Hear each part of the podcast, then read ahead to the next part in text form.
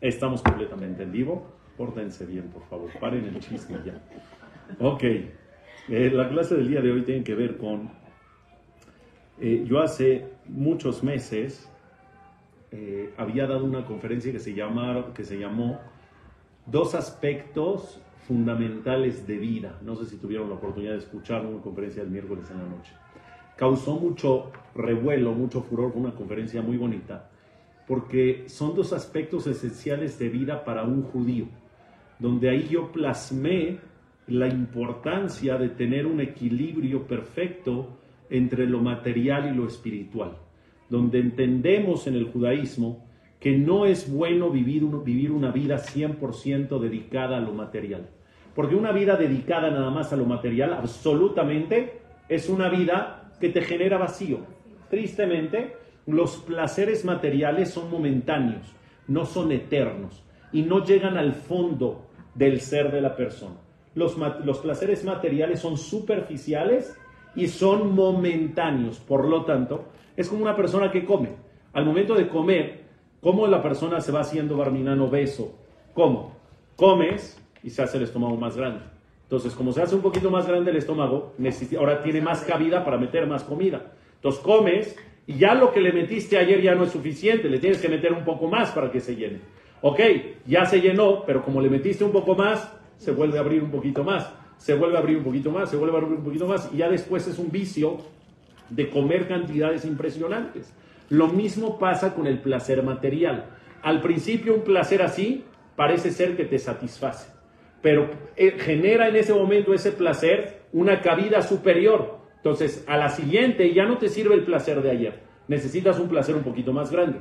Pero mañana vas a necesitar un placer más grande que el de hoy. Y pasado mañana más grande y más grande. Y entonces lo que generas es que se vaya abriendo un hueco en ti que ya no puedes llenar con ningún placer material. Por eso es que las personas que se dedican nada más y absolutamente a lo material generan un hueco y un vacío. Sí, que esta clase sea Refuash Lema, gracias que me acordaste, Refuash Lema de Tune Bat. Linda. La señora Tune, Bezrat Hashem, eh, que aquí se mata de la risa con nosotros está en el Tune Mazal Batlinda, está en el hospital, está en una situación poco delicada, pero Bezrat Hashem, esta clase está dedicada para su refuah Shelema, Bezrat Hashem. y David Ben. David Ben Jacqueline. David Ben Hasibe Jacqueline, Bezrat Y de Hasibe Bat Elma.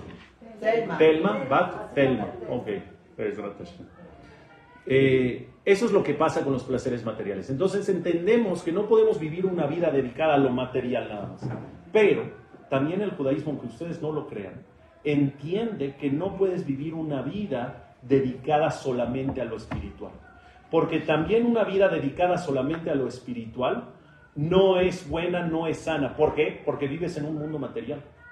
Una vida dedicada, aislada a lo espiritual, tampoco funciona, porque al final de cuentas, uno de dos o no sabes vivir en este mundo material, o si vives en este mundo material, terminas por explotar y dejarlo todo y tirarlo por la borda. ¿Cuántas personas que a lo mejor han crecido de 0 a 100 en un solo paso y se quieren comer la Torah en un solo bocado, al final terminan dejando todo? ¿Por qué? Porque llega un momento de hartazgo también espiritual en este mundo terrenal donde no se puede solventar. Por lo tanto, la conclusión es, ni muy, muy, ni tanta. ¿Cuál es el tema? El tema es un equilibrio. ¿Puedes vivir una vida material? ¿Se debe tener placeres de lo material, de lo que Dios te puso en este mundo? ¿Se puede vestir bien? ¿Se puede salir a pasear? ¿Se puede disfrutar de un helado, de vestirte, de ponerte joyas, de maquillarte, de salir a caminar a la calle, de hacer gym, de yo salir a un restaurante, de comer rico, de pasártela bien? ¿Se puede o no se puede? Sí, Claro, no nada más se puede. Se debe. Nada más que no sea lo único en tu vida. Que aparte de eso, tengas tu conexión con Dios. Que aparte de eso, tengas tu Shabbat, tengas tu estudio de Torah, tengas tu Tefilá, tengas tu Shema Israel, tengas tu Modeani, tengas tu Netilat Yadai. Y entonces, si tú tienes una vida con una rutina espiritual, más aparte de todos tus placeres materiales, ¿cómo se llama eso? Se llama equilibrio. Y el equilibrio es perfecto para que tu alma se sienta en paz para que tu alma se sienta tranquila y plena y disfrutes tanto de lo espiritual como de lo material. Hasta ahí era más o menos la idea de la reseña de, la reseña de aquella conferencia. Dos aspectos esenciales en la vida de todo judío, lo espiritual y lo material en equilibrio. Sin embargo, me di cuenta que hay un nivel más profundo, que más allá de tener equilibrio, es importante algo más profundo. Y les voy a decir cómo me di cuenta. Hay una perashá que, la verdad, cuando te mandan eh, eh, personas que están vendiendo perashiot, ¿saben cómo se maneja hoy en día eh, un Sefer Torah? Un Sefer Torah que una persona sola lo done es un dineral, es muchísimo dinero. Entonces lo que hacen las instituciones que traen Cifre Torah, lo que hacen es como ya la Calá o no sé qué, venden las perashiot para que entre mucha gente se complete el Sefer Torah y se compre un Sefer Torah. Entonces no lo compro yo solo. Tú compras Bereshit, yo compro Noah, tú compras Lech tú compras Bayera, etcétera, etcétera. Entonces la institución habla a las personas a ofrecer y les ofrece a ver qué perashat quieres comprar. Y entonces la gente habla a los jajamim, oye jajam, me están ofreciendo estas perashiot, ¿cuál me recomienda donar? Y entonces depende de lo que diga la perashá, es más o menos lo bonito o lo no tan bonito o lo muy bonito de la perashá. Si a mí me llegan a preguntar cuando todavía están todas disponibles, mi favorita, por ejemplo, es Perashat Titro.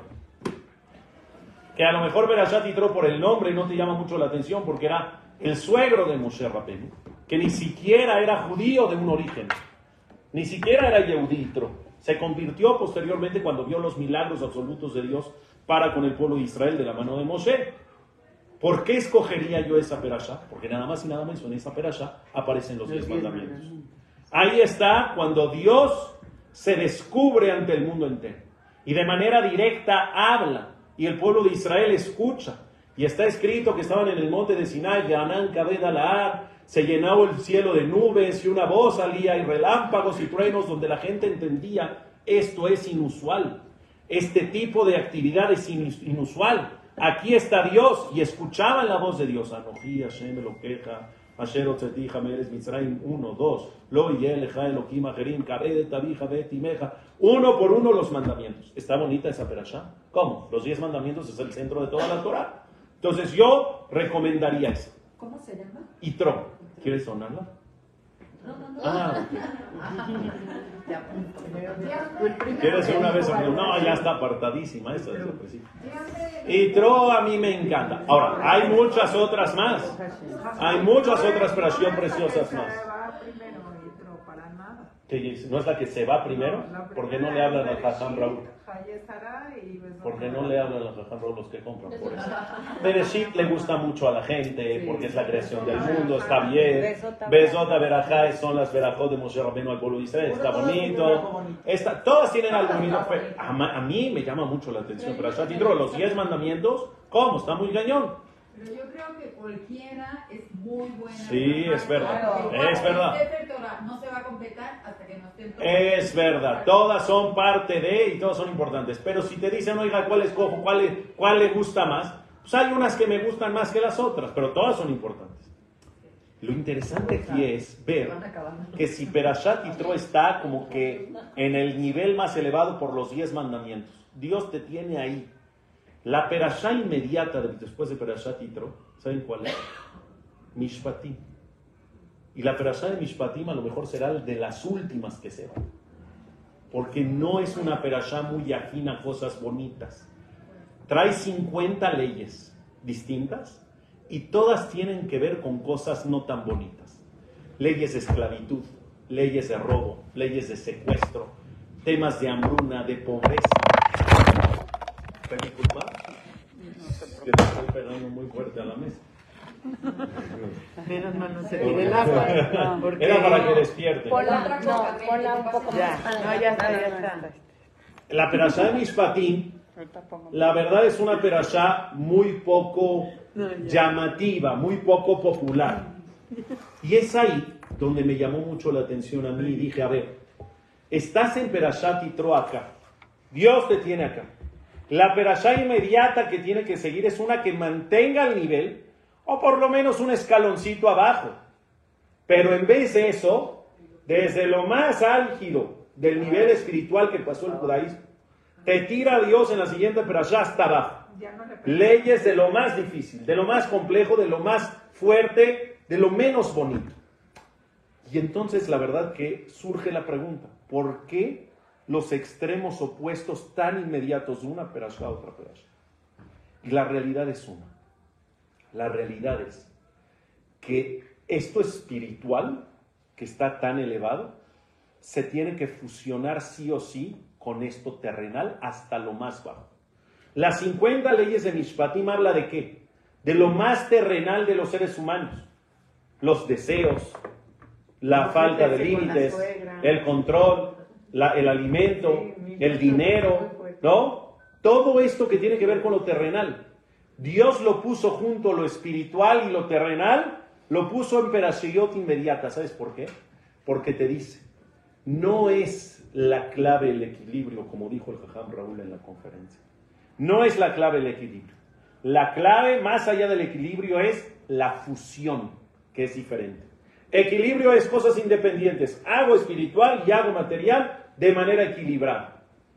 Dios dice hay algo más profundo. Si haces equilibrio es maravillosamente bien. Pero si en vez de equilibrio logras sacar una palabra que es fusión entre lo espiritual y lo material, lo más alto y lo más bajo, eso es todavía mucho mejor. Y por eso están juntas esas operaciones. Y ahora explico. ¿Qué quiere decir fusión? Entre lo más elevado que es lo espiritual con lo más mundano que es lo terrenal. ¿Cómo es esa fusión? Esa fusión es lo que hacemos en el judaísmo. Y a lo mejor no nos damos cuenta que es una fusión.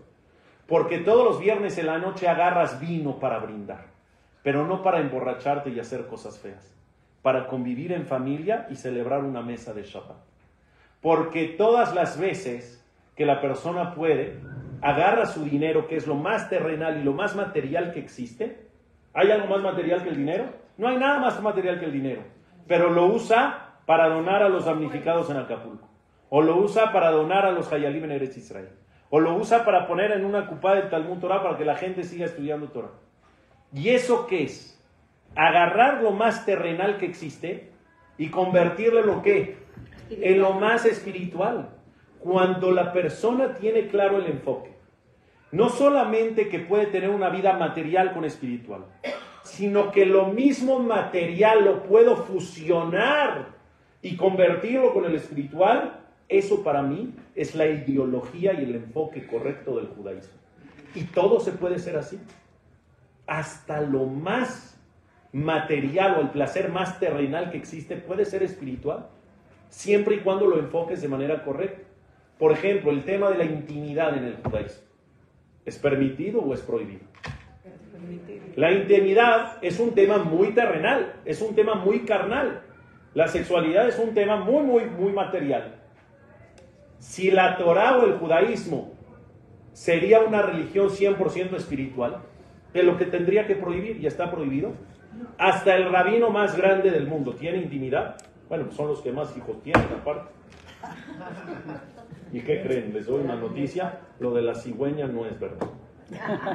No es real. Entonces, ya, ya. Quiere decir que hasta el ser más espiritual judío tiene un placer lo más material que existe o no. ¿Tiene permiso para eso o no? Por, porque sabe darle el enfoque correcto.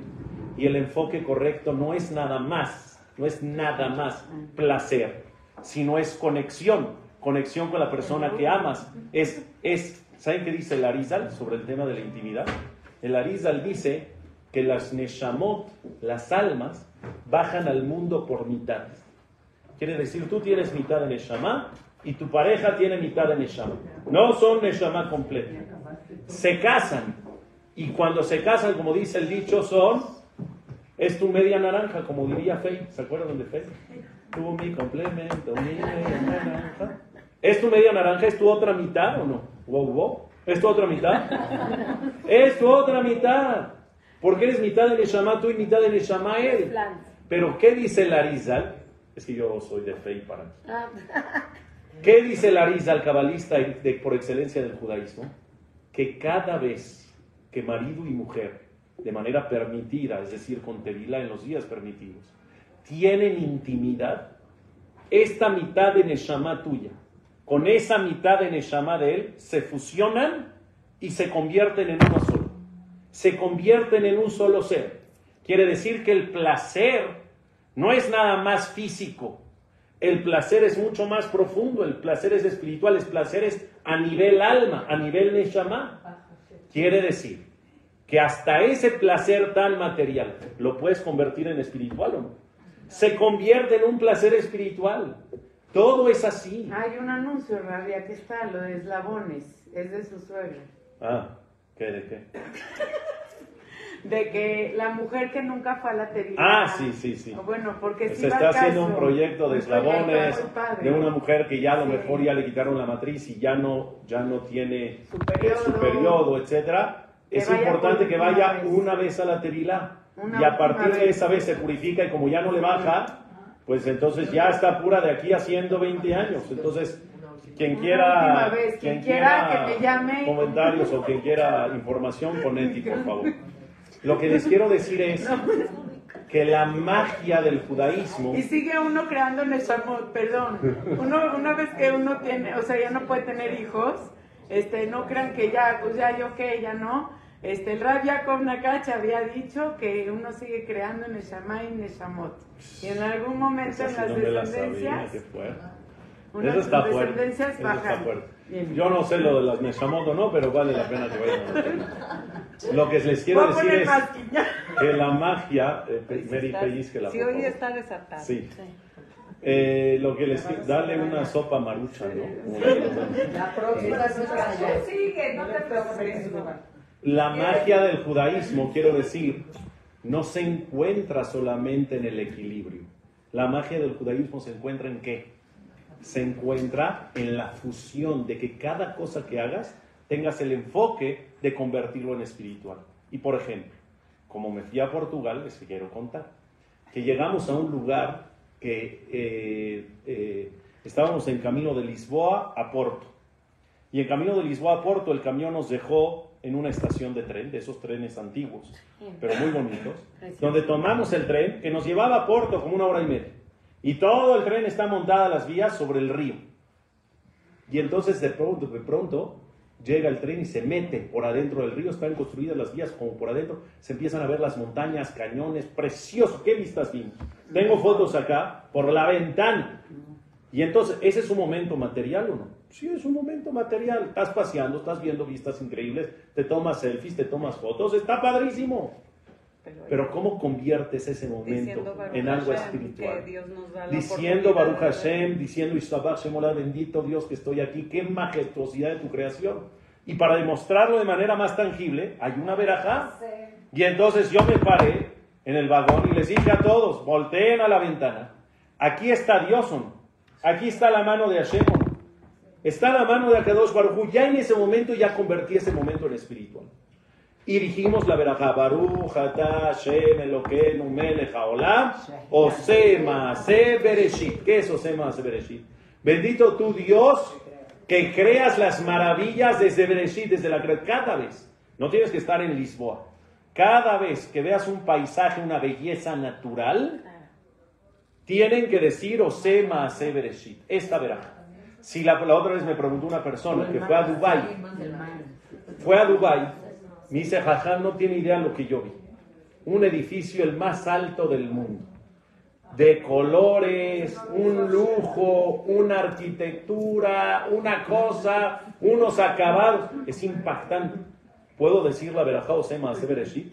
Te causa impacto de la creación tan inmensa. Pero eso no lo creó Dios, lo creó quién?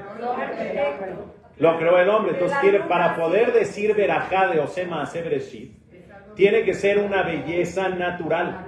Pero lo que les estoy diciendo, la luna tiene su verajá aparte, que es Mehadesh Hodashim. Pero lo que les quiero decir es, ¿convertimos ese momento material en espiritual? Estando de viaje, paseando o no. Todo el judaísmo es eso. Otras religiones no lo entienden así. En otras religiones, el más religioso tiene que estar aislado de lo material. El más religi- el Dalai Lama, ¿no? Tiene que estar aislado del mundo terrenal y material y se tiene que dedicar nada más a lo espiritual. los curas, los padres, etcétera, no pueden tener relaciones. ¿Por qué? Porque tú eres religioso, tú eres espiritual, no puedes casarte con una mujer y tener placeres materiales. por, eso, por eso digo que al final, como es imposible vivir una vida terrenal 100% dedicada a lo espiritual como ellos lo quieren hacer, al final pasan cosas peores. Por eso el judaísmo habla no solamente del equilibrio, sino de la fusión. Hasta el más religioso puede tener acceso a lo material, siempre y cuando su enfoque sea la capacidad de convertirlo a lo espiritual. Ahora les pregunto una cosa. Si es así, ¿para qué, para qué Dios puso primero en Mitro la espiritualidad tan grande de los sacerdotes directos? Ya nada más en Perashat Mishpatim que habla de lo terrenal. Ahí hubiera dicho Dios, ¿sabes qué? toma y dale un enfoque espiritual a esto material y ya está. Pero no, antes de eso, al principio, en Itro, te lleva hasta los cielos con los diez mandamientos. ¿Para qué? Y la respuesta es, porque para poder tener este nivel de fusionar lo material con lo espiritual o lo espiritual con lo material, necesitas primero de un trancazo de, de inspiración necesitas primero un trancazo de, inspiración que te levante el ánimo, que te encienda la chispa y a partir de ahí conducir tu vida. Pero ese trancazo de inspiración, ¿todo mundo lo tiene? ¿A todo mundo le llega? Sí. ¿O no? No, sí, pero hay ¿A todos? No Sí, claro que claro. O hay personas que se pasan toda la vida sin un trancazo de inspiración divina. No, hay gente que no cree que por Dios tiene las cosas. ¿Eh? No creo que le llegue. Yo les voy a decir cuál es la respuesta. Todo mundo tiene una, tiene una experiencia que puede ser inspiradora. Depende de cada quien si lo ve así o no lo ve así. Porque hay personas que tienen ese momento inspirador y se conectan con Dios. Y ese momento inspirador les sirve para toda la vida. Es como tu motor de vida. Hay gente que yo he tratado que me dicen, yo mi teshuva, mi camino hacia Dios, mi camino hacia la religión, empezó de tal suceso. Y vi la mano de Dios ahí y de ahí me arranqué. Es esa luz que me sigue guiando en el camino. Así lo dice hoy. Así lo dice el Rambam. Esos momentos de inspiración, ¿sabes cómo dice el Rambam? Tienen que servir como lo siguiente. Imagínate que una persona está a la mitad de la noche caminando por el camino. Está todo en penumbras. Y de repente un rayo de luz. Así. está la tormenta durísima y sale un rayo, dice el Maimón. ¿Alumbra o no alumbra? Alumbra y alcanzas a ver algo. Y la Pero ¿qué crees? La luz inmediatamente se termina. Se apaga. ¿Cuánto duró? Tres segundos. Y se apagó. La luz esa a esa persona que va caminando, ¿le sirve solamente tres segundos? ¿O le sirve para mucho tiempo más? Para más o menos guiarse por esa luz durante todo el trayecto. Como que esa luz de tres segundos dijo, ah, más o menos ya vi que no es por acá, ya vi que es por acá. Y esa luz de tres segundos no me sirvió nada más los tres segundos, me sirve para ver cómo y por dónde caminar en el camino, dice el Maimón. Los momentos de inspiración que tenga la persona, si los aprovecha, no nada más es para ese momento, sino para cuándo es. Te puede servir como un motor para cuándo? Para toda la vida.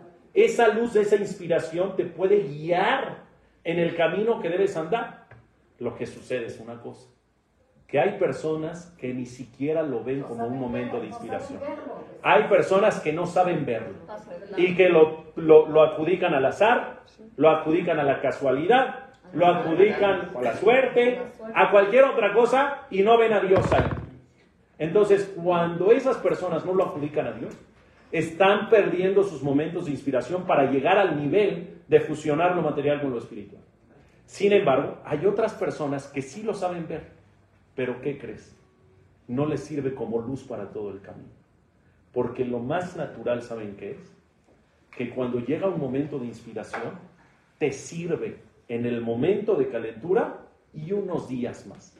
Pero ya después regresa todo a la normalidad, perdón la expresión, la persona se enfría y deja atrás el momento de inspiración y el momento de inspiración te sirvió para ese día y para una semana posterior. Pero hay otras personas que tienen la capacidad de no dejarse enfriar y de que ese momento de inspiración sirva no nada más para el momento, no nada más para la semana, sino para toda su vida. ¿Cuál es el secreto para que no te enfríes? No van a creer lo que les voy a decir. La palabra es Bejirajovshit. Bejirajovshit quiere decir libre albedrío. ¿Cómo libre albedrío? El libre albedrío es lo que va a decidir si mi momento de inspiración es duradero o no, si es momentáneo o es eterno, por Escucha con atención. Hay un pasaje en la Torah que no se entiende muy bien, donde Hashem manda las plagas en Egipto por medio de Moshe Rabbeinu. Y entre plaga y plaga parece ser que el faraón, porque así está relatado en la Torah, ya va a dejar salir al pueblo de Israel. Ya cuando ve que todo el agua se convierte en sangre y que a los judíos no, ¿ve la mano de Dios o no? El mismo faraón dice, este es el Dios de los judíos y no me voy a meter con él. Claro que la ve. Y dice, ya sabes que hay, muere, ya, ya, ya no quiero. Hazla mal, váyanse todos. Termina la plaga. Y después de que termina la plaga, ¿qué dice el faraón? ¿Qué crees? Que siempre no, quédense. Ah, no. Venga la segunda, ahí van las ranas.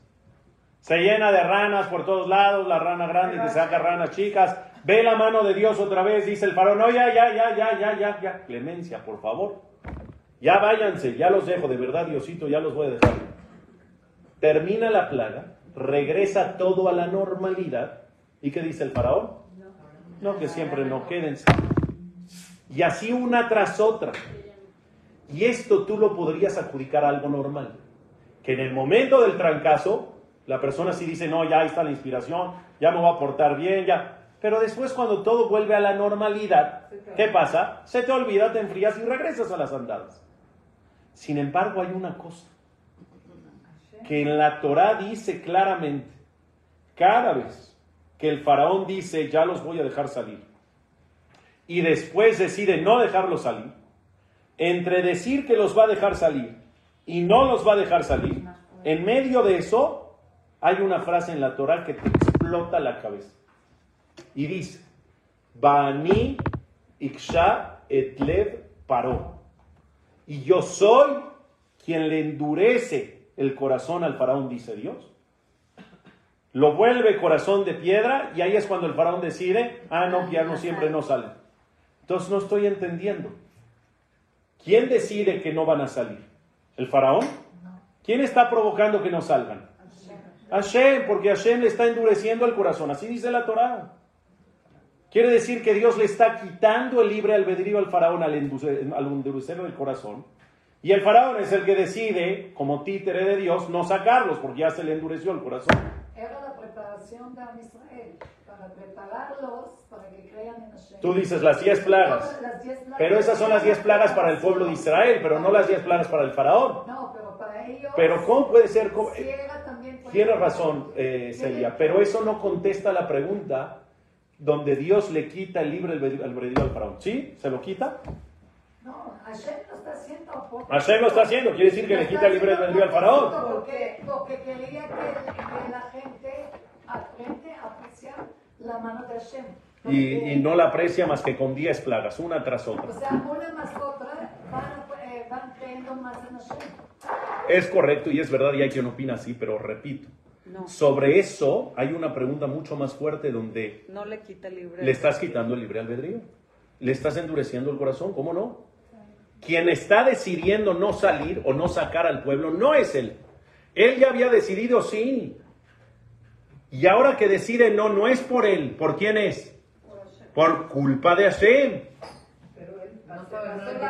Oh, no. Pero no, Hashem te puede mandar pruebas que te pueden endurecer el corazón como por ejemplo los que son sobrevivientes del holocausto y ellos tienen el libre advertido de, seguir, creyendo o no creer en la Torah o no seguir creyendo en la Torah. Eso no quiere decir que lo... No le quita el libre albedrío, pero se lo desnivela, se lo desbalancea muchísimo, ¿no? Lo carga mucho más a un lado que al otro.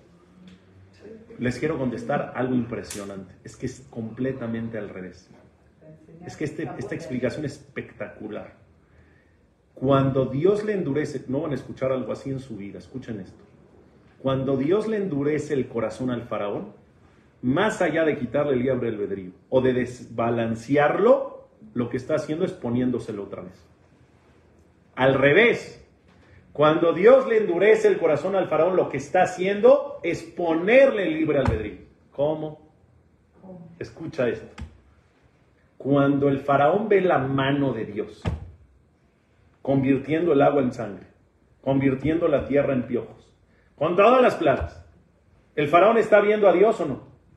¿Tiene libre albedrío para decidir ahí? Ahí ya no tiene libre albedrío.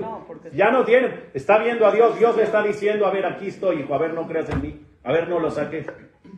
Entonces, la decisión del faraón de decir váyanse no es libre albedrío. Está viendo a Dios en sus narices con los milagros sobrenaturales. Dice Dios. Cuando Él los deja salir así es sin libre albedrío, eso no cuenta. Tiene que decidir Él. Y para decidir él, dice Dios, le endurezco el corazón para que vuelva a estar tablas. No tenía libre albedrío. Le endurezco el corazón, lo vuelvo a poner tablas, le vuelvo a poner el libre albedrío. Y ya tablas, con libre albedrío, a ver, decide tú, ¿los quieres sacar o no? Y decidió no sacarlo. ¿Quién decidía? Él, no Dios.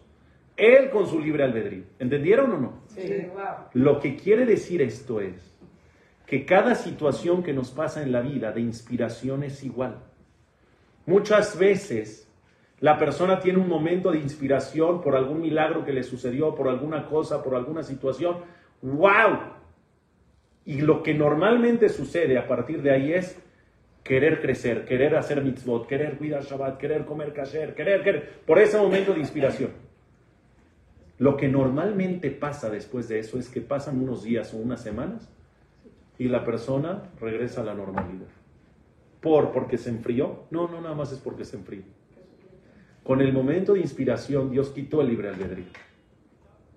¿Qué hace Dios? Endurece el corazón de la persona, lo regresa para que estés parejo. Y ya decides, ¿quieres ir o no quieres ir? Y las personas que siguen queriendo ir, ahí van. Pero los que no, son los que se enfrían. Conocí un caso es parte de. O sea, por medio del Yetzerara, Dios endurece el corazón. Dios no lo quiera que Hashem nos cuide siempre. Escuché de un caso de un muchacho hace muchos años que lo privaron de su libertad. En México lo secuestraron cuando estaba, Dios no lo quiera, la oleada de secuestros feo. Hace años atrás. Y Baruch Hashem, por medio de milagros de verdad de la mano de Dios, lo regresaron Baruch Hashem, después no fue express, pero después de un tiempo intacto. Y obviamente cuando él ve el milagro de que se salvó y está en casa y no le hicieron nada y Baruch Hashem, ¿qué hace? ¿Qué hace? No, ya me voy a comer el mundo, ¿cómo? Ya de verdad, ya voy a cuidar Shabbat, ya voy a cuidar kosher, ya voy a poner kippah, ya voy a usar tzitzit, ya voy a esto, ya es el momento de inspiración. Dos, tres semanas, Dejó el este, dejó el otro, dejó el otro, dejó el otro, dejó el otro y regresó a la normalidad. ¿Qué pasó? La explicación superficial es, es que estaba caliente y se enfrió. La explicación más profunda no es caliente y frío. La explicación más profunda es, viste la mano de Hashem, empezaste a crecer espiritualmente porque no te quedó de otra, no tenías libre albedrío. Esa era la decisión que tenías que tomar, viste la mano de Dios en tu cara. Dice Dios, yo no quiero que me sirvan a mí así sin libre albedrío.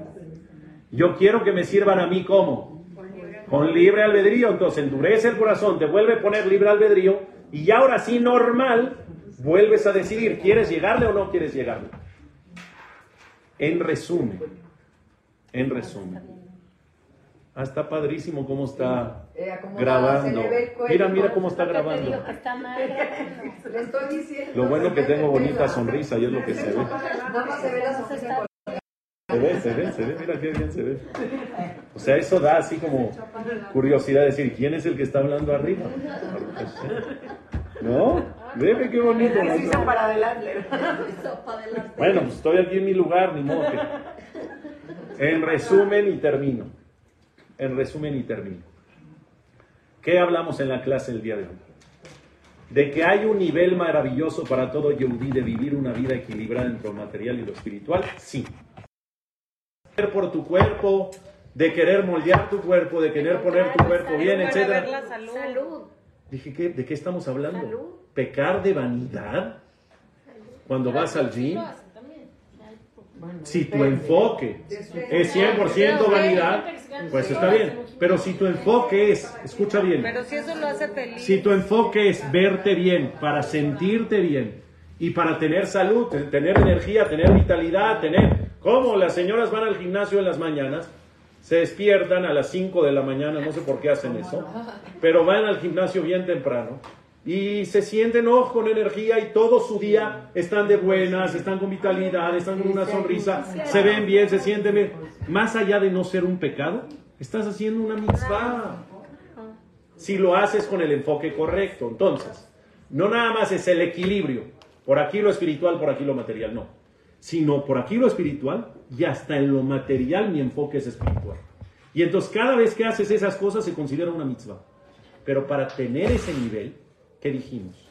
Necesitas aprovechar los momentos de inspiración divina. Y los momentos de inspiración divina te pueden durar o no durar. Las personas que no duran su momento de inspiración es porque su libre albedrío al final decidió incorrectamente. Las personas que sí duran es porque reconocen que es un momento de inspiración, punto número uno. Y punto número dos, lo supieron aprovechar con su libre albedrío posterior cuando estuvo tarde. ¿Quieren más? Y quieren más. Y los momentos de inspiración hay que saberlos ver. Termino con esto, escuchen bien. ¿De quién depende si es un momento de inspiración o no? Decía Mary. No depende de Dios. Dios manda los momentos. Depende de la persona cómo los vea. Si es un momento de inspiración o puede ser un momento fatal también. Escuché del coach de Rafael Nadal. ¿Saben quién es Rafael Nadal? Sí, el tenista. Sí, ya sé. Sí, todas las señoras lo conocen, que porque está. Ah, pura- Bueno, Rafael Nadal, la primera vez que jugó en Roland Garros, que es uno de los abiertos de tenis más importantes, en Francia, llegó a la final contra Federer. Nadal era un escuincle. Federer ya era un tenista hecho al 100%, reconocido, campeón mundial, etcétera, número uno en el ranking, etcétera. Se acerca el coach con Rafael Nadal y le dice, oye, quiero decirte, antes del partido, la final, quiero decirte que aguas con el revés de Federer porque es mucho más fuerte que el tuyo. Aguas con el saque de Federer porque es mucho mejor que el tuyo. Aguas con la volea de Federer porque no tiene nada que ver con la... Y entonces le dice Rafael Nadal al coach, dice, ¿qué me estás, ya no me presento al partido, ¿qué? ¿Qué me estás diciendo? ¿Ya no me presento al partido qué? Le dijo, tú tomas las cosas como tú quieras. Tú tomas O tomas estas palabras para que te derrumben y seas un fracasado y no salgas a jugar. O tomas estas palabras como un momento de inspiración y decir, puede ser mejor que yo, pero yo tengo muchas cosas muy buenas y si doy el 200% y no el 100%, le puedo hacer pelea. Te lo estoy diciendo para que salgas no a dar el 100 porque el 100 no te va a alcanzar. Tienes que dar el 200. Pero ¿de qué depende? Le dijo el coach. Si estas palabras y este momento que tenemos tuyo es de inspiración o es de desilusión. ¿De quién depende? Depende de ti nada más. Por lo tanto, Dios nos manda momentos de inspiración. Sí, depende de nosotros cómo los absorbemos, cómo los tomamos y cómo los canalizamos, que es lo más importante.